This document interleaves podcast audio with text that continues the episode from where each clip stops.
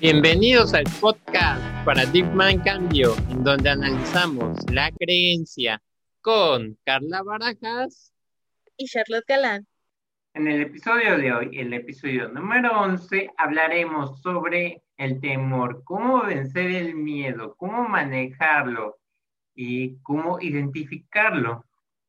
Pero antes queremos mandarle un cordial saludo a Charlotte Galán, que el día de hoy no nos puede acompañar a Noreli Orozco, a Yarimi Olvera y a todos ustedes que nos ven cada jueves por YouTube y Spotify. Y les agradecemos que nos escuchen y nos vean.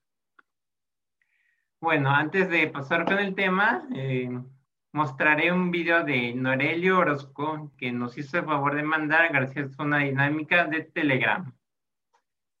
Y bueno, aquí va el video.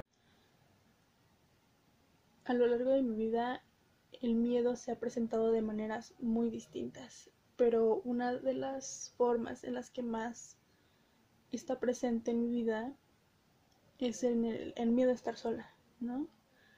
Yo he tenido últimamente, bueno, he ido comprendiendo un poco más sobre, sobre el tema e, intentando avanzar un poco en ese aspecto y no es muy fácil, ¿no?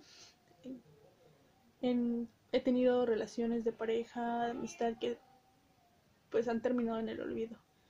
Entonces, pues yo suelo, cuando estoy en una relación de pareja o de amistad que es muy grande, suelo ser muy atenta, muy expresiva, siempre estar, intento siempre estar presente para ellos, ¿no? Y de repente cuando empiezo a notar como algún cambio en la forma en que, en que se comunican conmigo o que eh, empiezo a notar una distancia, me asustó mucho, me asustó y empiezo a cuestionarme si yo estoy haciendo algo mal, si estoy fallando en algo, si dije algo malo y no lo externo, no, no, les, no le pregunto a la persona, oye, es que te noto algo distante o así. Empiezo yo a maquinar muchas cosas en mi cabeza y pues simplemente me lastimo, ¿no? Me lastimo y, y no, no lo controlo hace un año más o menos empecé a, buscar como información, ayuda, soluciones, ejercicios, ¿no? Porque me di cuenta que no, el miedo pues depende mucho de uno, ¿no? De que, que lo deje crecer o que aprendamos a aceptarlo y de cierta forma pues abrazarlo también. Espero que les haya gustado el video y bueno, ¿Cómo identificar el miedo? El miedo se identifica por una serie de sensaciones en el cuerpo, ¿no? Sensaciones en la mente, a lo mejor se te nubla el pensamiento, eh, a lo mejor eh, sientes cosquilleos, tensión en los músculos, taquicardia, eh, dificultad para respirar, a lo mejor tienes muchas ganas de moverte, mucha como hiperactividad, sientes el aumento de la adrenalina, etcétera. Es como podemos identificar el miedo. También yo muchas veces he identificado el miedo cuando siento eh, como una náusea o una arcadas o que me quiero ver el estómago. Y así es como yo he identificado cuando también siento miedo. Eh, yo generalmente cuando siento miedo o hago una de dos. O me paralizo y no quiero hacer nada o no actúo ante nadie o que las cosas pasen.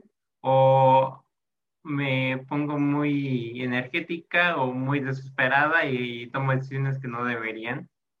Y pues ninguna de las dos es la manera adecuada la mayoría de las veces para vencer el miedo, o para más bien manejar el miedo, porque el miedo no se vence, se maneja, lo importante es estar tranquilo, siempre estar calmados y lo más relajada posible.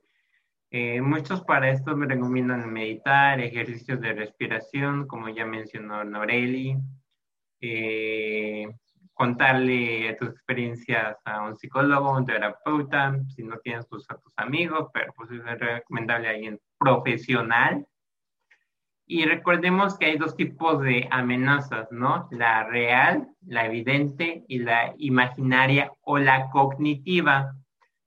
Eh, la real, para actuar ante una amenaza real, este, pues es dependiendo de la situación ¿no? en la que estemos. Eh, es recomendable no hacernos el héroe, eh, ya sea ante un asalto, ante un desastre natural, ante un animal. Siempre es recomendable no hacernos el héroe. Si en verdad tenemos alguna posibilidad de ganar atacando, pues a lo mejor sí, pero yo diría que no. Este, siempre es mejor evitar el conflicto, salir del conflicto lo mejor parado posible y si puedes salir del conflicto sin ningún rasguño, que mejor, ¿no?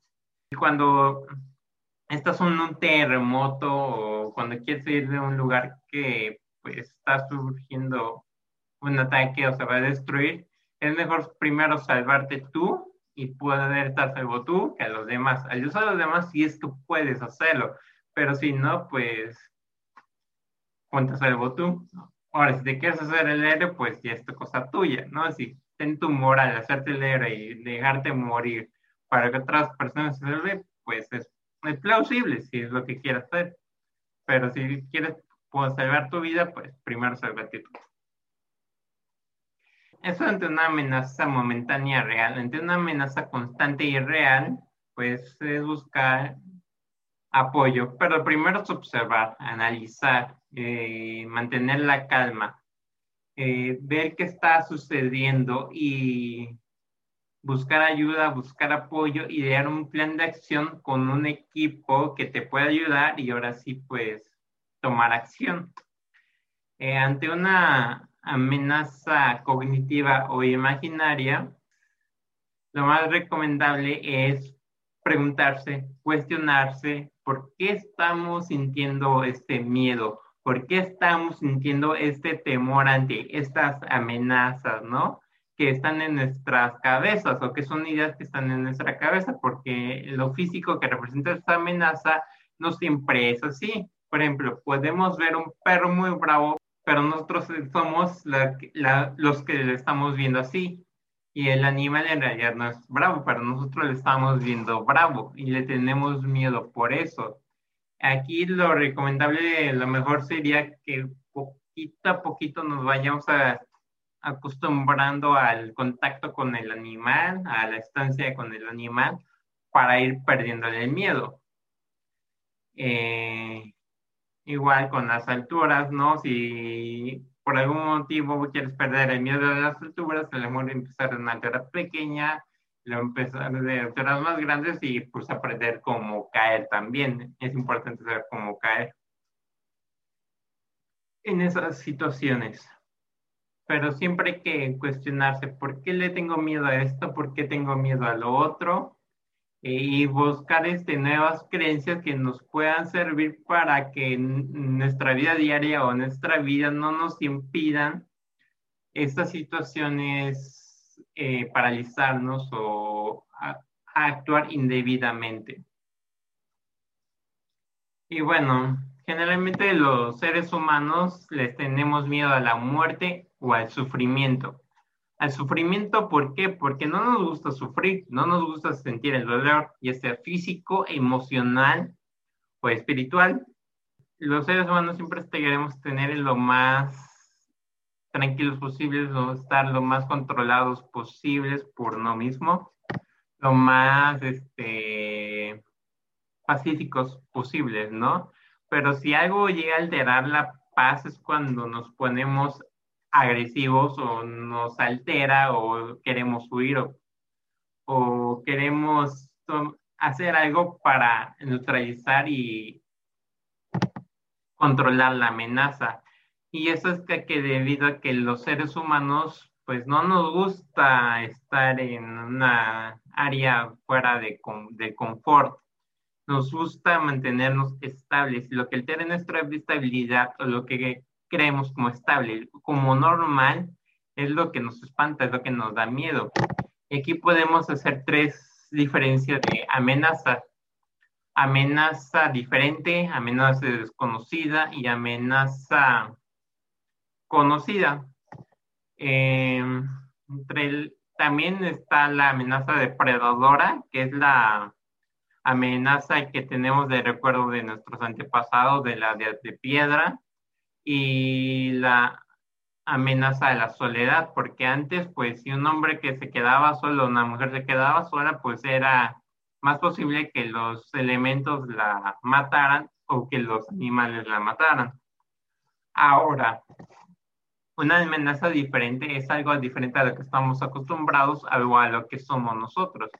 Por ejemplo, si yo soy una mujer trans en este caso y me junto con personas heteros que no creen en la comunidad LGBT o están en contra de las ideologías trans, pues va a haber un punto de choque para ambas partes, tanto de ellas para mí y de mí para ellas.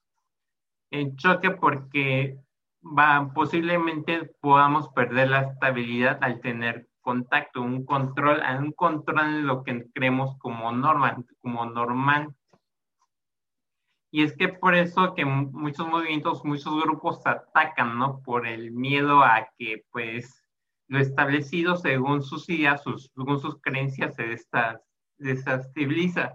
Pero, pues, no siempre tiene que ser así. Siempre se puede llegar a un acuerdo en el que ambas partes pueden salir beneficiadas. Pero, pues, ahora es que por el miedo y por no querer perder el control es cuando surgen los choques o surgen las peleas o surge el ataque bien lo podemos ver con varios ejemplos. No quiero echarle ningún, ningún ataque a ningún grupo, pero pues así pasa lamentablemente, ¿no? Ya sea con el racismo, la misoginia, la misandría, la homofobia, la transfobia, etcétera, etcétera, etcétera, la xenofobia. Eh, todo lo que sea diferente a nosotros nos causa cierto conflicto. También lo que sea desconocido, lo que no conocemos, cualquier cosa, un animal, un lugar, una entidad, un espíritu que sea desconocida, que sea diferente, hasta una misma emoción, una misma sensación, le podemos tener miedo. ¿Por qué? Porque nos quita de nuestra seguridad supuesta, de nuestra estabilidad supuesta.